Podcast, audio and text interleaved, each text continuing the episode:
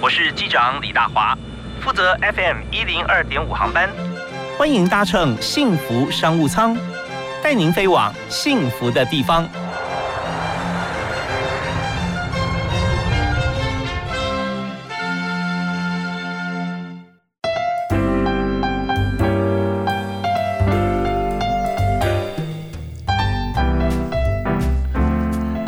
各位亲爱的听众朋友，大家下午午安！我们的幸福商务舱飞机今天又起飞了啊！所以每天我们要在幸福商务舱里面介绍一种产业，让大家认识。那在今天呢，我们为您介绍的这位朋友啊，他所提供的产业还不止一种。虽然他是在科技公司服务啊，自己也创业，但今天我们要谈的就是创业家如果要申请政府的一些经费啊、补助啊，或者说我们要参参考一些经验的话，那么 Frank 绝对是非常。忠实哈，跟他名字一样啊，是最好的朋友。呃，介绍姚长安 Frank。是，哎，大华哥你好，以及各位听众朋友大家好。所以我们非常欢迎长安在我们节目里面我们认识多年的好朋友。那啊，他自己是创业家，同时他现在呢在诺丽家公司担任中小企业创业部门的执行长啊。那在这个工作里面，就是顾名思义，我们可以协助许多的中小企业来看怎么样来申请啊政府的经费，还有他来帮你评估，像是创业导师一样啊啊，帮大家评估新创的朋友来看说这条路好不好走，你需不需要具备什么样条件，那你要。怎么样来这个啊进行你的生意啊？还有很多过去的经验可以让大家来做效法。是是是，不敢当，谢谢大伟哥。好，那我要介绍 Frank 另外一个身份啊，就是终点大师。是是是，终点大师现在这个网站啊，我们继续在进行当中。那也是 Frank 他自己自己创的公司。是，像终点大师它里面就是很特别的一点，就是你可以呃针对上面的标的物啊，像你想学做菜、想学篮球、想学。创业想学呃演讲，那都都会有找这个一对一的大师，呃，有一对多吗？也有一对多，也有一对多啊，来跟大家来讲解。所以今天呢，他自己就扮演终点大师啊，我们这一个终点啊，教大家怎么样创业。好，那呃，首先呢，我们要请 Frank 来跟大家介绍一下啊，你现在的工作在诺丽家公司啊，担任中小企业创业执行长啊，本身在做什么？OK，是这样的啊，诺丽家呢本身的这个董事长呢，他本身也是连续创业家。那除此之外，他也是个社群行销专家。那我们合作了这一年多之后，最近我们在讨论说，想要 spin off 出一个中小企业的政府补助顾问的这个服务。嗯那为什么有这样的背景呢？是因为第一个啊，我跟他都有创业的这个经验。是。那在第二个，其实我也有时常，不管是现在的公司或以前的公司，或者我自己接的一些企业的这个顾问，都是帮大家。要写政府补助，嗯，然后在第三个，因为我在大学也在教学生怎么样写创业计划书，好，对，所以这些经验让我们就是在规划说要新成立一家公司来做专门做政府补助这件事情。OK，我们就听到了除了刚我刚介绍的以外啊，Frank 还有一个身份就是在国立台北科技大学啊母校，对不对？是是是，在协助学弟妹他们怎么样创业。是，你们有讲到一点，就是说协助大家写创业计划书。那个计划书你要创业的话哈，你要不申请政府补助，Fine，你就不用。写这个计划书，你也可以创业，只要去呃经济部啊，或者说呃所在的县市政府的商业局啊去登记。我记得那个经费好像说四千五吧，还是多少啊？就规费啊，对，他有规费嘛，然后你就是你自己就可以当老板了啊，那都没有问题啊。政府也收费，但是他也负责一些其他一些税务啊这些方面的咨询啊，可以给你。可是呢，呃，我们也知道说，在创业的过程里面，呃，学校里面还有一个育成的机构了啊，对，没错。那在教育部还有很多方案，像教育部。呃，青年署也有一个叫做，他很多计划，其中有个叫 U Star 计划，是是，对，那你你也会帮协助同学吗？对对对，U Star 计划就是说，你有三位同学啊，以前是不能再学了，然后毕业啊五年之内，呃，但是他现在就再学也可以啊，但是有三位，那么呃，其中两位要必须是大学。啊的同学，大学生啊，另外一位是是业界的老师傅都没关系啊，然后一起来申请，然后通过的话，考核通过就可以给一笔经费让你创业。第二年还是在考核，如果说你竞赛又是前几名有有得奖的话，再给你补助五十万还是多少钱啊？那这些都是经费的来源，所以我这边就先把整个创业气氛啊先营造起来。那接下来我们要交给这个 Frank 啊，我要问他请教他几个问题啊。是是，好，那我想说。在创业方面，你觉得哈你自己或者说我们观观察这些创业者啊，你觉得要成功的话，他必须具备哪三个重要的元素。OK，这个大华哥问这个问题真的非常的重要。其实我在自己的创业经验啊，以及看，因为我在大学教书，我也收集很多的案例。那其中我看到两个案例非常印象深刻，我觉得这两个案例可以说是我觉得身为一个创业家必须要必备的能力。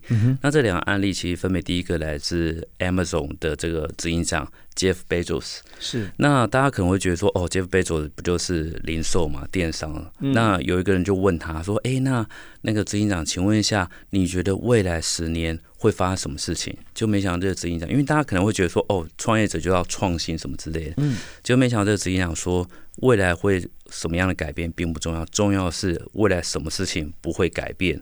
而企业最重要的事情就是把战略建立在不变的事情上面。是。那如果说我们把他的这句话放在他的策略，我们可以看到，比如说 Amazon 他在做什么？他其实在做线上的电商。嗯所以他可能透过所谓 Prime 的方案，希望大家就说哦，你付了 Prime 方案以后可以免运费啊。还有就是他可能把物流这件事情怎么样做到可能成本最低、效率最高化。他其实是在不变的这件事情上面去想，我怎么样做的可以更好。嗯哼。但是其实很多创业者通常最容易犯的一个问题，就是他变成自己是个趋势专家，就是说我告诉你未来趋势是什么，你听起来都觉得很有道理。可是问题是在这个趋势背景之下，什么时候会改变？会变成什么样子？没有人知道。嗯，所以我觉得第一个就是我觉得不变的事情很重要。嗯然后再来啊，有人问李嘉诚先生哦，我们讲华人首富李嘉诚，然后那个记者就问李嘉诚先生说：“李先生，你一定是一个很 很懂得或很爱冒险的人吧？”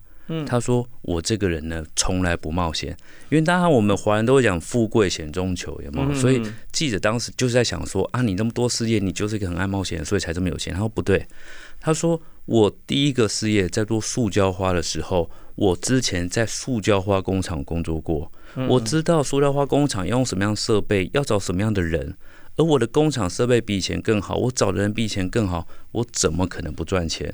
那包含他在香港做的房地产也是一样。他说他本来就对房地产很感兴趣，所以他一直都知道香港的房地产的合理价格在哪里。他只是等到一个最低的点，然后大量的买进，其实就是这样。所以这个第二个这个案例叫做。不冒险这件事情，但很多人其实对于冒险这件事情，可能是被所谓的富贵险中穷或风险跟报酬成正比这件事情给冲昏了头。但是你想想看，这两位首富，不管全球首富或华人首富，其实他们都不冒险，他们是在追求他们已知的范围当中，怎么样做得更好，做到最好。嗯嗯，对，所以我觉得在这件事情上，说真的也给我一个当头棒喝。所以我在这件事情上面，我想，那我到底该怎么样做？怎么样可以帮助企业在创业过程当中大幅提高胜率？那这个时候，我突然想到 Elon Musk，因为大家都知道 Elon Musk。其实严格来讲，你从他的过去，你你会觉得这个人算是很聪明的人，但你不会觉得他是个天才，而且他不是那种呃背景很强大，比如像比尔盖茨他妈妈可能 IBM 董事之类，没背景没有这么强大。可是我发现他有一个非常厉害的方法论，这个方法论是说，有人问他说：“哎，你在做 SpaceX 要怎么样才能够成功呢？”他说：“我只要把我的成本效率。”比如我的成本这就降低两万倍，他说两万倍怎么可能可以两万倍？他说啊，在美国一个民营企业相当于公务机关的效率可以增加十倍，所以他只要十分之一的人力。所以第一个，他人事成本降低了十倍。然后第二个，他他只要把所谓的载人数量比过去提高二十倍，所以他接下来只要追逐我差那一百倍怎么样做？就他那一百倍的做法，就是说我让我的比如说。火箭可以回收，我的成本就可以降低了一百倍。但是他没有说一件事情，是他知道怎，他只要达到这两万倍的这个成本降低之后，他的这个 business 会很有竞争力。但他没有讲的是，他也掌握了收入来源 income，因为他知道光是美国在太空国防预算就非常非常惊人。他只要他竞争对手只有一个，就是 NASA。所以他只要做的比 NASA 好，那预算有相当一部分他一定可以拿到。呀，他只要做，所以他已经知道他的收入会在哪里，然后想办法去想，好，那我的竞争者是谁？我是不是有办法可以做到比他好？而且只要一做出来比他好，我随着未来收入增加，我会越来越好。之后时间就是我的朋友，时间会站在我这边，因为对方可能要花时间也追不上他。所以我觉得在这个过程当中，引用我的创业经验、专业经验以及大学老师的经验，我也一直在分析、了解，说到底怎么样创业可以大幅增加了成功几率。这样子，以上跟大家分享。OK，我们非常这个谢谢这个 Frank 啊。那我们这样听起来，不只是 Frank 老师哦，老师是怎么样就把说呃过去的一些经验提纲挈领告诉大家，但是 Frank 是他是呃自己的经验加上现在。国内外的经验，所以刚刚讲了，对不对？像是 Amazon 啊，像是李嘉诚啊，还有像特斯拉，对啊。所以刚才呢，我们再活用一下这个刚刚 Frank 老师所说的哈，用这个特斯拉经营的格局，然后透过李嘉诚的方法，然后再来引用着 Amazon 它的这个。不变的道理变成真理，哇！你创业不成功很难呐啊！是是是。好，那我们在这个学理的这样子呃联想，而且是事实的根据作为基础上面哈，我们呃今天第一段告诉大家说，要创业的话，就是用自己的强项去。跟时间来做朋友，而不是跟时间赛跑。是跟时间是朋友关系，不是竞争关系。对，没错，竞争是你的对手啊。好，那这样的话，我们接下来下一段哈，马上要请 Frank 来谈一下，就是说，在你帮助这么多朋友里面，这么多新创公司里面，怎么样可以写到好的计划，能够申请到政府的经费？好的，好，我们休息一下，马上回来。听广告，马金粗逼。轿车 APP 免费提供轿车服务，无论是洽公、机场送机、包车旅游、为搬家服务，或是公司及企业用车月结服务，通通都有。现金、信用卡、各种电子支付都可以。企业用户合作还有更多优惠。现在下载大都会轿车 APP 送两百元车资折抵券，欢迎下载轿车。长大后我要当厨师，我想读大学，我想要当棒球选手。每个小朋友都有追逐梦想的权利。政府为协助弱势儿童及少年的未来发展，特别成立儿少教育发展账户，每月相对提拨同等金额，十八年最多可存五十四万元。详情请洽一九五七福利咨询专线。你的梦想，我们一起实现。以上广告由卫生福利部提供。我是 Vicky，好音乐、好消息都在幸福广播电台 TR Radio，守护你的幸福，拥抱你，拥抱我的幸福广播电台。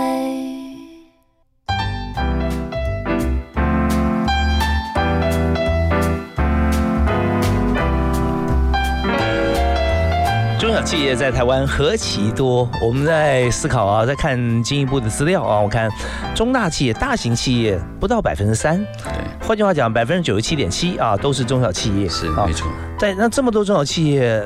哇，我们就看到这个过江之鲫啊！但是我们也可以讲的更加的呃不同的比喻，就是说它虽然现在是小，但是它会越来越大，那往中小企业发展，但在过程当中常常会受到很多的挫折或者说突袭，它就消失了。那换过来的这个比例还是一样高，就另外不断的这个前仆后继会很多啊。那讲到前仆后继，会觉得说啊，难道这创业真的是这么样的凶险吗？那事实上。未必，因为我们可以保持一颗开心、开放的心，而且可以寻求到协助。那我们今天就马上要请 Frank 啊，姚长安啊来教大家怎么样来申请这个中小企业的政府补助，就是这个补助额度大开箱。是是，OK，是这样，就是跟大家分享一下。其实我比较建议大家，第一个，如果你是涉及在台北市的公司的话，其实可以到台北市政府产发局。哦，那其实为什么会这样讲？因为其实还有一些中央部会的补助啊。但是我觉得，既然涉及到台北市的话，因为你非涉及到台北市的公司是不能申请的，嗯哼，所以你就不会有其他县市比较强的竞争对手跟你去竞争。所以第一个就是往往台北市以外，那台北市它其实最高额度可以补助到五千万。哇，对，五千万，因为它可能有租金的补助、税金的补助、利息的补助。那它时间长度也要算进来的。对，时间长度也要算进来。五千万在多久全全额的这样累积？它其实通常是告诉你说，你的期间大概是一年为单位。哦，大概通常一亿人。所以假设有些公司，它可能外商公司在台湾设立公司，嗯，那而且它是在台北市，那它可能很适合申请台北市政府补助，因为它的办公场地可能很大，哦，人力比较多啊，等等的，那它就很适合。好，然后再来，那非台北市以外呢，其实比较常见的是经济部。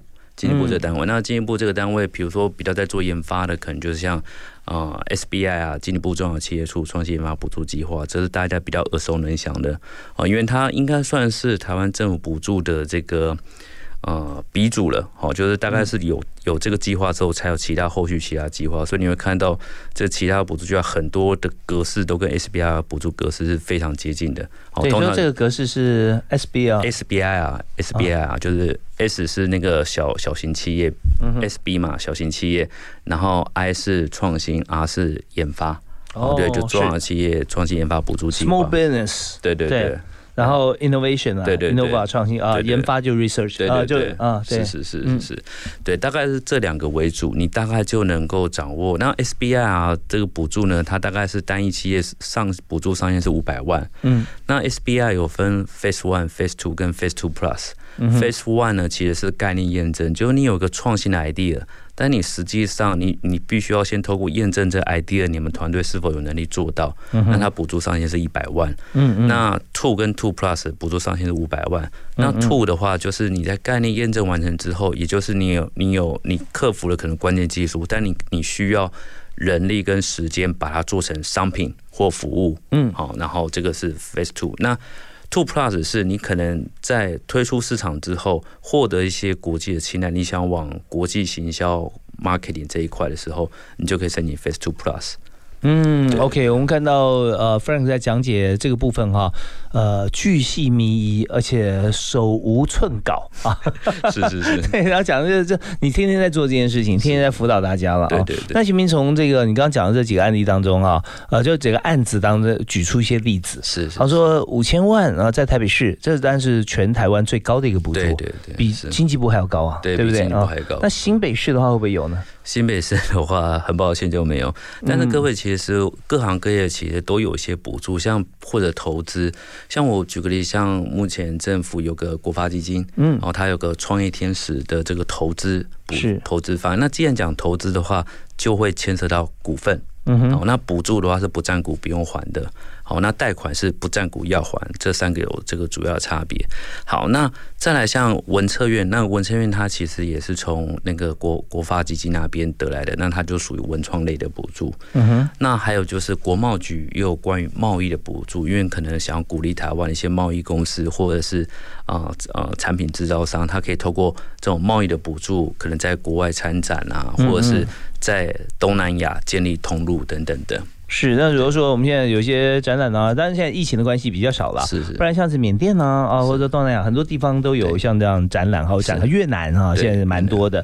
那当然，现在国贸局本身来讲，他们也是鼓励线上展览，因为呃，有很多新创公司，他现在专门在做线上的布展嘛，是是是。因为本来就是在我们办的很多大型的展览，像是不管旅游各方面各种展览，那很多国外的 buyer 到台湾来，其实很多预算都是由经济部它编列，是是是。他把这编列的这个所有食宿啊、交通这个预算啊，他把它省下来做成一个全方位很棒、很炫的网站，那何乐而不为？对，所以这方面其实也有一些公司，甚至新创拿这个当做第一桶金来做。对对对，也有。而且我觉得大家都不要客气去申请，因为其实连大公司也有申请。哦，对，可能我们司所知道的这个可能上市的公司，什么红海啊，或者是华硕啊等等，他们就是如果说有适合他们的补助，他们也都会申请的。哦，所以这些这些补助款项哈是不限新创公司啊，对对对，那也有针对新创公司的，对，也有针对新创公司，像台北市政府它的一些补助，就比如说你可能公司设立哦未满一年之类，或增资未满一年，那你就可以去申请他们的一些补助。嗯，对对对，它就针对新创的，对它有些条件啦，大家来来可以上网来看。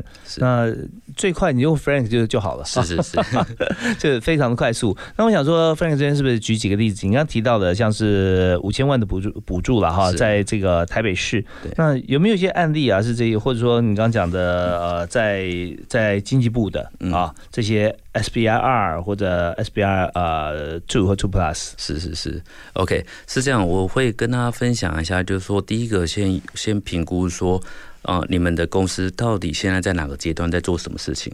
因为其实很多公司在。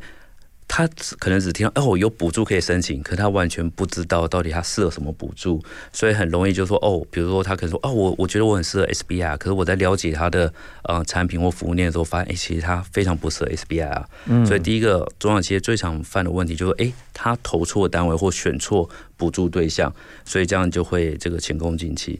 然后在第二个比较常见的错误，就比如说他可能是没有亮点，就哎他的这个。比如说，可能人家做过，或者是比如说，他说哦，他在东南亚，他只有办事处，可是那个国贸局的补助，他是你需要有通路。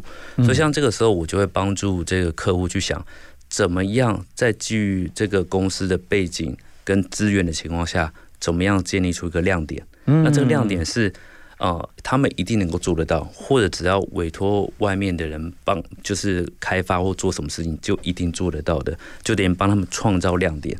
在他们计划的不创亮点。那第三个其实比较常见的错误就是说，有些呃单位他就觉得啊，我这个嗯，我这个也想做，这个也想做，就想要做的东西太多了。那我说太多有个风险是，对政府来讲，他会有个查核点，他要去看说，比如你做到一半的时间的时候，他会访查说，哎。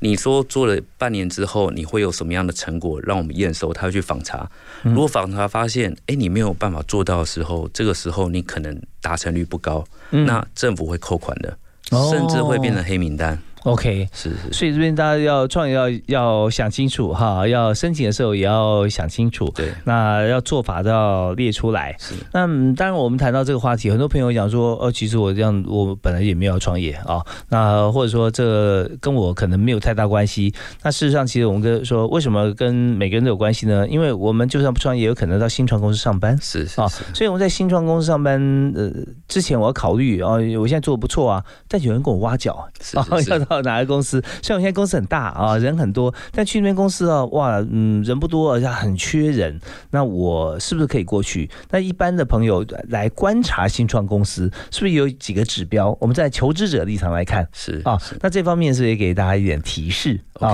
我们休息一下啊，在这边我们是不是听一段音乐？那这音乐呢，我们要请今天特别来宾来推荐。所以 Frank 有没有喜欢的歌啊？我喜欢的歌，我喜欢邓紫棋的。邓紫棋的歌是哪一首？那个喜欢你好了。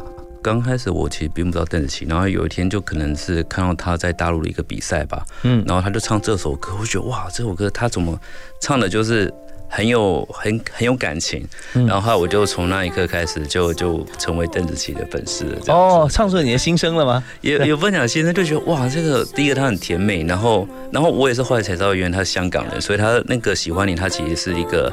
粤语歌。是，然后就觉得哇，他真的唱的就是非常有有那种对，很很有那种画面的感觉，人歌合一，对对对，然后就从那一刻起就成为他。对，我们知道说有时候听歌会发觉说这个歌手唱出了歌的灵魂，对，然后跟他自己的灵魂结合在一起，那真的是呃非常好的一种享受啊！对唱歌的人跟听歌的人都是。我要听这首呃 Frank 姚长安推荐的邓紫棋的《喜欢你》。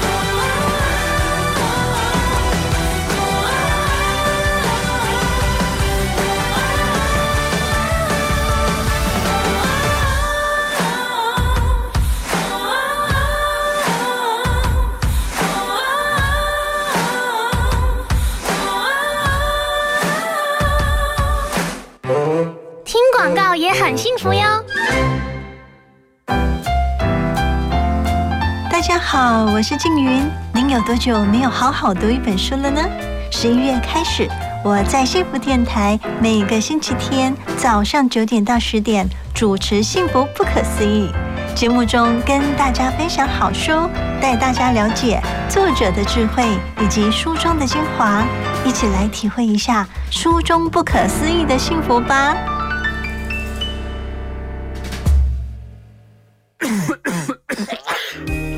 防范流感，大家要注意：肥皂勤洗手，戴口罩，打喷嚏要用面纸或手帕遮住口鼻，或用衣袖代替。跟别人说话尽可能保持距离一公尺以上。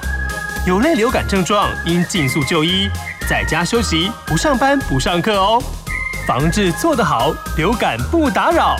以上广告是由疾病管制署提供。听见幸福，从新转变，生命最美好的遇见，就在幸福广播电台。Face Hope Live。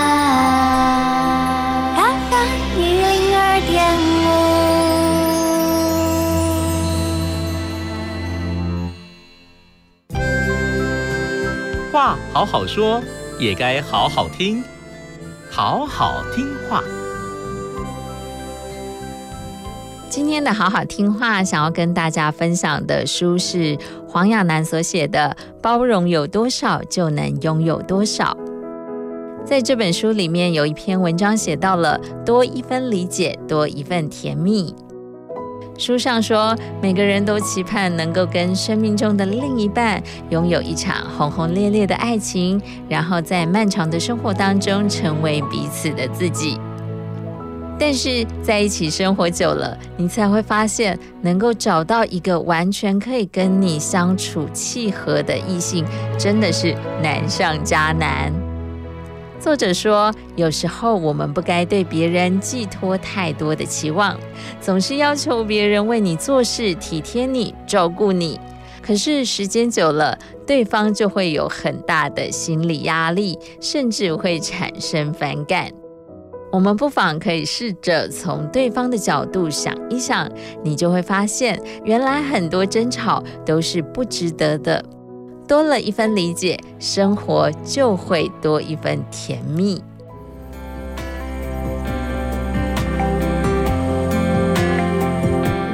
希望今天的好好听话单元能带给你帮助以及温暖。我们下次见。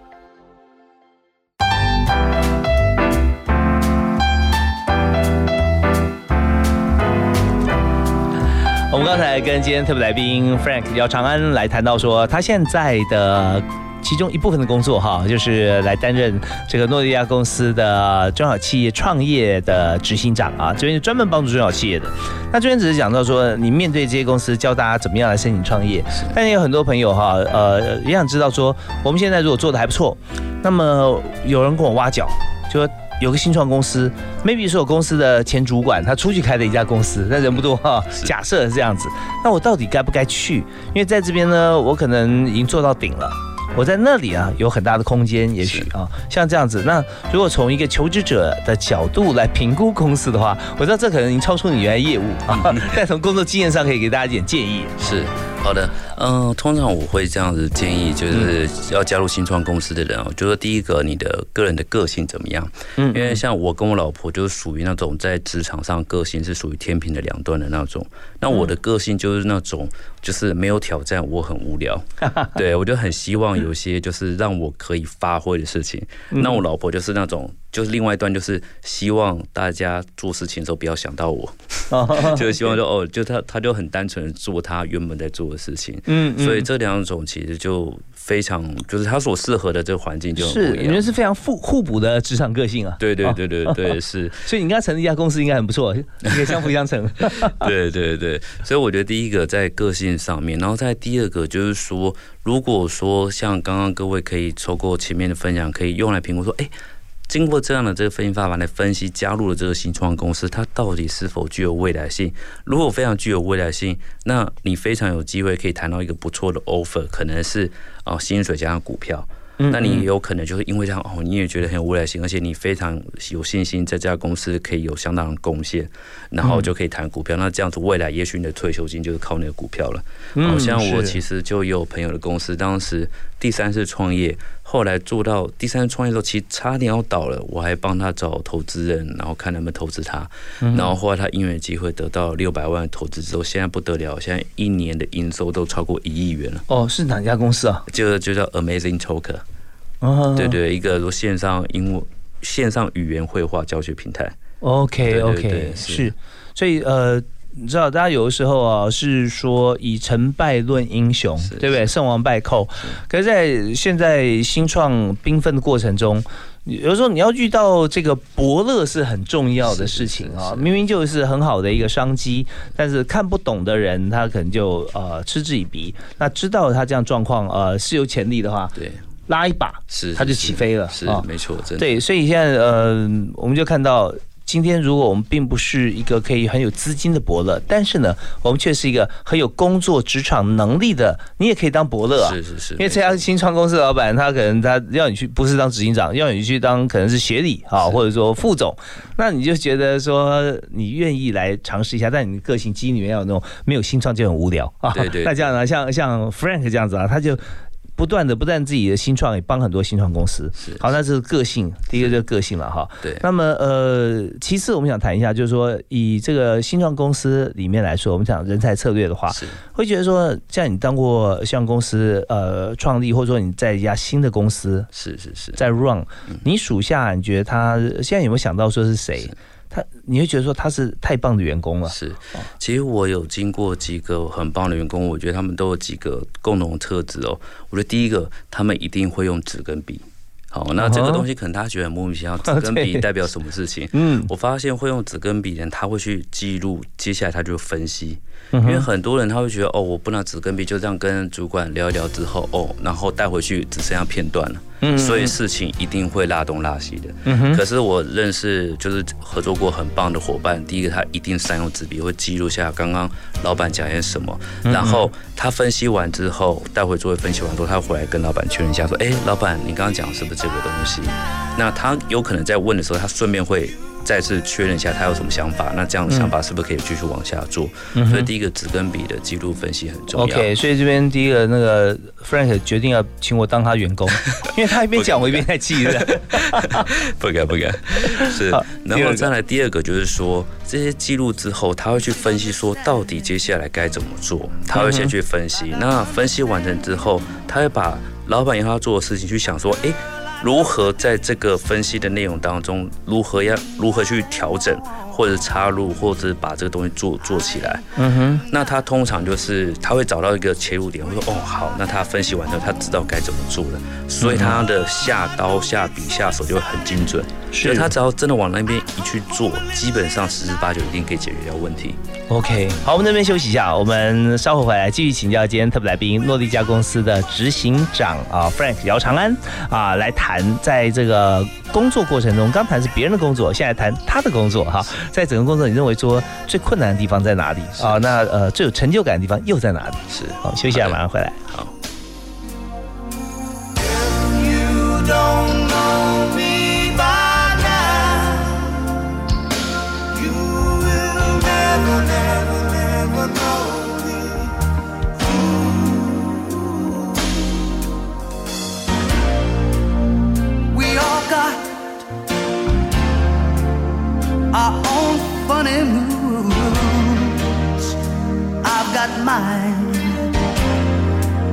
Woman, you got yours too. Just trust in me like I trust in you. As long as we've been together, it should be so easy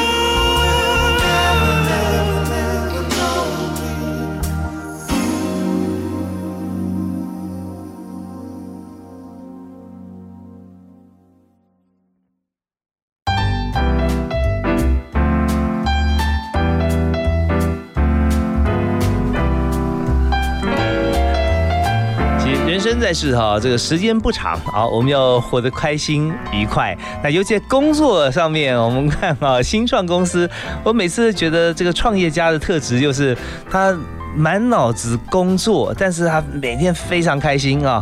我认识好朋友，名字叫姚长安，他就是这个样子。但他这个满脑子工作，并不影响家庭的和乐。是是，我觉得这也很重要，就是非常非常重要。你跟你太太之间怎么样来配合？就是嗯，其实我觉得女生她有一个特点，就是只要她跟你讲话的时候，你一定要放下手边的事情。嗯，专心听他讲话。对对对，听起来是很多血淋淋教训的累积。对，我有很多男生可能会碰到像这样子的情形，就不是这叫不知者不罪嘛？然后觉得我可以，我可以多攻啊，好 一心一心多用啊。对，错，你在这个女生面前就必须要非常专心的去听她，用你的态度来实际上让她感受到你的诚意。对，还有第二这个很重要的事情，就是把你的提款卡密码忘掉。哦，就是交给老婆管，这样子就是你既然不会花到钱什么的，那花钱都要请示过他，他就会很有安全感。对，我觉得这也是这个你看非常成功的地方哈。那呃不呃非专心致志啊不能成功嘛？对，那怎么样专心呢？就是呃。不用思考到什么钱的事情啊，花钱简单，当老大嘛，对不对啊？这老婆啊，我要我要做什么啊？多少钱这样，让他来呃帮你完成就好了。对对，OK，好啊。那呃，我们回到这个在职场上面哈，刚谈的是你帮别人创业嘛，对不对？是是。那谈谈你自己啊，现在的工作，你现在就就是在专门帮别人创业的这个过程里面，像你每天的工作哈，那你都要做什么呢？OK，嗯，我觉得所有我觉得最难跟最开心的事情，跟我平常。都在做的事情就是人跟人之间的互动、沟通、管理。那其实我在过去当中，其实我觉得我最痛苦的，其实也是跟人之间的管理跟互动了。我曾经在当一个专业经理的时候，啊，就找进来的一个团队呢，是我推荐老板说：“哎，我觉得这个团队他们创业但是没有成功，那我觉得很适合邀请他们过来。”那那个时候他们后来就是怎么讲？就是感觉其实想要。合作一一小段时间，可能两三个月，就觉得想要篡我的位，然后那那这个过程当中也是觉得心里也蛮受伤的。嗯，可是我曾经也觉得很开心的事情，就是也是人，就是说，比如说我挖到人才，找到人才，就哇，这个年轻。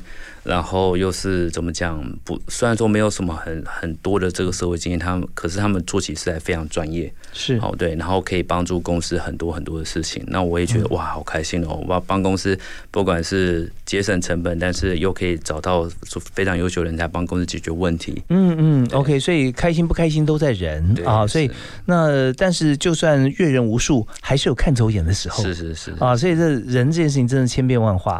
不过在这边要帮所有听众朋友来做。个提问啊，就刚才也提到了，呃，找到可造之才公司的年轻人，对不对？对。你讲到说，虽然他没有太丰富的工作经验，但是他做起事情来却非常专业。所以专业有时候我们会想要说，你做很多工作经验的累积，变成越来越专业。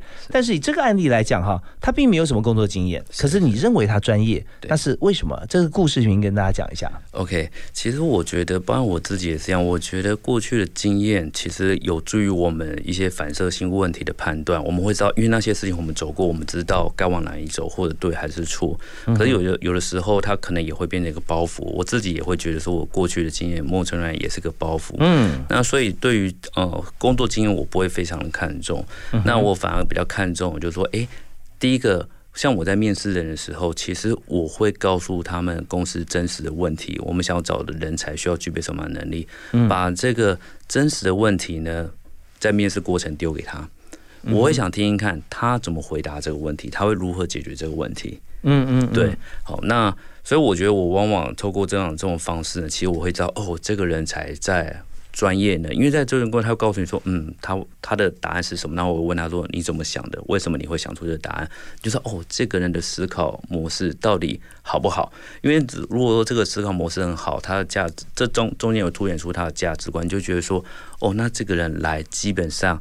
应该能够解决公司很多很多问题。OK，所以这边我可不可以这样子归纳一点，就是说经验它可能是包袱，是，所以呃过去的经验如果太过的执着跟迷信，有时候很难会面对现在的问题，会花很多时间。其实有时候两代接班碰到也是这样状况，是是是，对不对？那呃在上一代哈，也许迷信自己过去处理的经验，就一定要这样做不可，是是啊，所以这样中间就是拉锯了很久，这样。对对啊好，那当然有时候是好，有时候不好，不能说完全都是呃偏颇一边。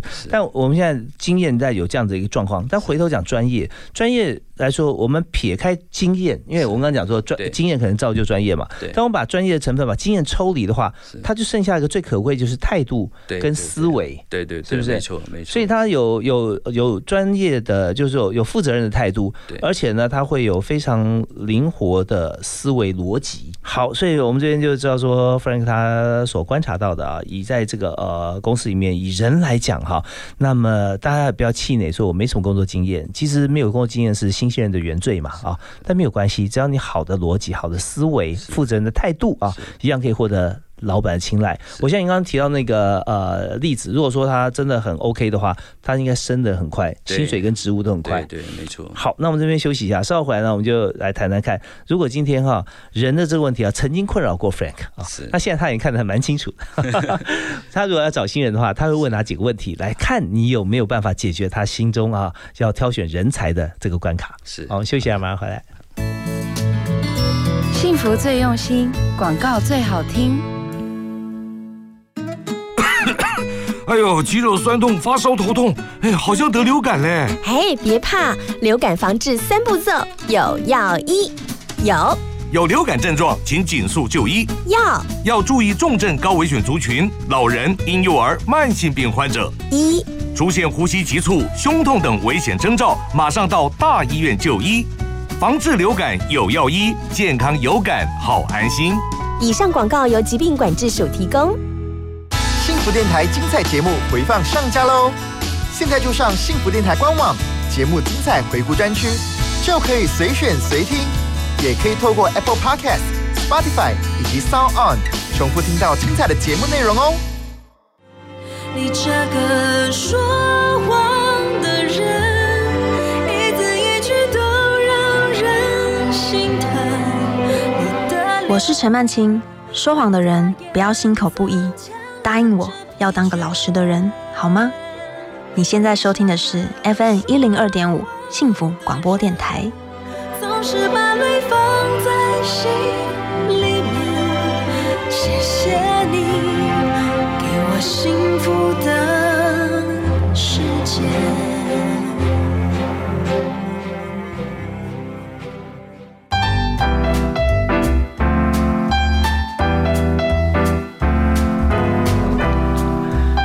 幸福商每天最后一段啊、许多朋友来锁定说啊，这家公司老板会问我哪几个问题，看我是不是可以进得去。那我们今天所谈的是新创公司，那邀请到特别来宾是诺丽家公司的执行长，也是时间轴。还有呃，时间轴呃，工程员也负责主要的业务，另外就是终点大师的创办人，这个平台非常红啊，是姚长安 Frank 啊，Frank 执行长也是国立台北科技大学的老师，专门教同学怎么样写创业计划。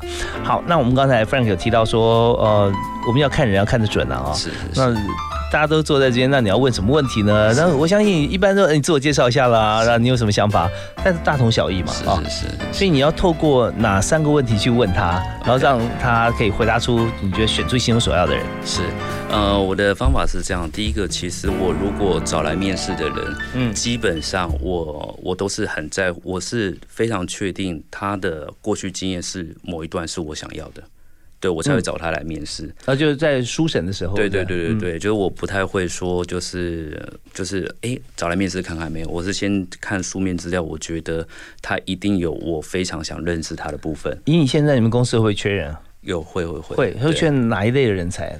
比如说像广告投放，哦，就呃，现在广告投放一般也是以数位为主了。对，数位广告投放。广告呃，这传产传统就不用了。对对对对。好，那广告投放，那他只要怎么样表达在书面上啊？就是说他履历自传上怎么样写，你才会觉得说，哎，他是我所需要前来面试。是，比如说像我们就要一定要熟悉 Facebook 跟 Google 广告投放的人，嗯，所以我就一定要看到说，哦，他这两个广告投放他都有经验，嗯，那因为在做数位行销的人，他一定要很重视量化。所以他如果说只是说哦，我有这个成绩，我有这个经验，但没有量化，这个人一定不及格。所以我一定会看到说他的到底具体量化成绩怎么样。那我会再看他量化成绩，去看哦，他经营过什么样 Facebook 什么之类，我去看看他的成效怎么样。那如那我就记录之后，我就记录在纸本上。然后如果觉得不错，我就邀请他来面试。OK，你说的量化大概是什么样的一个呈现模式呢？比如说他可能广告投放的 ROS 是多少，然后可能 Before。跟 after 的差别是什么？对，然后成本是多少啊？等等的，转换率等等的。OK，好，那我我们知道说，在数位行销方面，重要的一点像是你要有这个能力的 GA 的分析啦，啊，或者说我们刚刚讲的 ROI，就是说你的这个投资的一些成本报酬啊这些。那之前跟之后，我们也知道，在广告投放以数位来讲的话，它跟传产最主要不一样。传统就是传统只管播播出去啊，就是偶尔这个收视率，但多少人看到反应，我们无法了解。对，但是在数位方面，就是 by click 啊。你点了以后才算钱，然后或者说你看几秒之后才算数，那这个时候我们就很确切知道说你希望往前进一步啦。是，但到最终你说购买啊那种转换率，如果说你可以把它弄出来的话啊，呈现出来，那我相信 Frank 马上直接打电话说你怎么有空来面试一下？对对对对，没错。对，好，那就那就是说在广告投放这一方面，我们现在行不行跟大家讲说，以这个职务来讲哈，他的薪资的 range 大概是有多少？OK，这个薪资 range 有其实应该至少可以到四万块钱以上，四万块，四万以上，对对对是。然后如果说你广告投放真的效果真的很好，我觉得到六万七万应该都不是问题。好，那再跟大家讲一下广告投放这样职务哈，其实它是花钱的工作，是。但是这公司为什么呃花钱要请这么高的人来花钱呢？薪水就是花钱哈，是为了赚更多的钱。对对。所以你花的越多，maybe 你可以赚的越多。但是你如如果说你不会花钱，那你请他来乱花，那这样公司绝对不容许。所以说他宁愿要花高一点的薪水，找到真的对的人啊，有本事的人啊进来。所以我们的广告投放这个这个现在这个数位人才和数位行销哈，这个人才几乎你一把履历表打开，大概就秒杀。是是哦，每家公司都需要。好，那我们如果说在呃 Frank 这边你需要这样人才的话，那么你也看到了他有在他的履历表或自传有写，对，请他来面试，你会怎么样跟他互动？OK，好，那我就问他说：“哎，你是怎么样做到的？好，那你在这中间都做些什么事情？因为有些他是团队的功劳。”而不是他自己的功劳。是好，那我就会说好，比如说，哎，那你会文案吗？你会准备素材吗？好，那你广告投放，你的广告组合是什么？你怎么样制定这个广告组合的？那有些就会说，哦，没有，我老板叫我这样做广告组合的，那他就是一个只会听命行事的人。那这种人就比较不适合到新创公司。OK，因为我们会需要说，哦，你是能够多工，对，多工就是说，但是这多工不是叫你横跨很多什么，又要会延误，要。业务要研发，而说你会去思考，哎，我至少制定一个实验的计划，好，就是想，哎，我要怎么样做实验？因为我们有个目的，比如说我们假设触及率要大，我们要培养知名度，所以触及又要大，那它的实验的规划是什么？实验规划之后，它要怎么样去检视哪些数据？去判断我的实验效果很好，然后接下来就放大广告预算。嗯，好，那那我就从这个过程就知道，哦，好，所以他过去的成绩到底是不是他一个人造成的？而他这个造成的原因，是不是因为他有很好的思维模式？嗯哼，对，然后那这样我就知道，哦，好，那你是不是一个专业的人？OK，那在这边我们其实听得很清楚哈，所以你在回答过程当中，我们要怎么样把我们过去所做的，而且是确实我们自己有这样子的一个 know how 展现出来，再教大家一个快速能够让老板。觉得听到你眼睛会发亮的一个说法或者写法，就是首先先写一个结果。就我曾经在一个月之内，透过了广告投放，让公司的业绩增加百分之三十啊，或增加多少？然后再接下来就是你会想到，你一讲完之后，那对方就会问你说：“哎，那你是怎么做的呢？”好，那你就直接就讲或就写出来。我其实我分了三个阶段，第一阶段我在尝试，我用呃五种不同的文案加上呃图片还有影音，在 IG、在 FB、在 YT 还有在群组、在社群呃在粉丝专业都做过，就发现说每呃每种文案它各擅擅长，就我就把它。乾坤大挪移，让它发发展最好的一个一个文案的方式，或者说素材放到它该放的位置，就果然百分之八十命中。然后接着呢，我就开始来调整我的。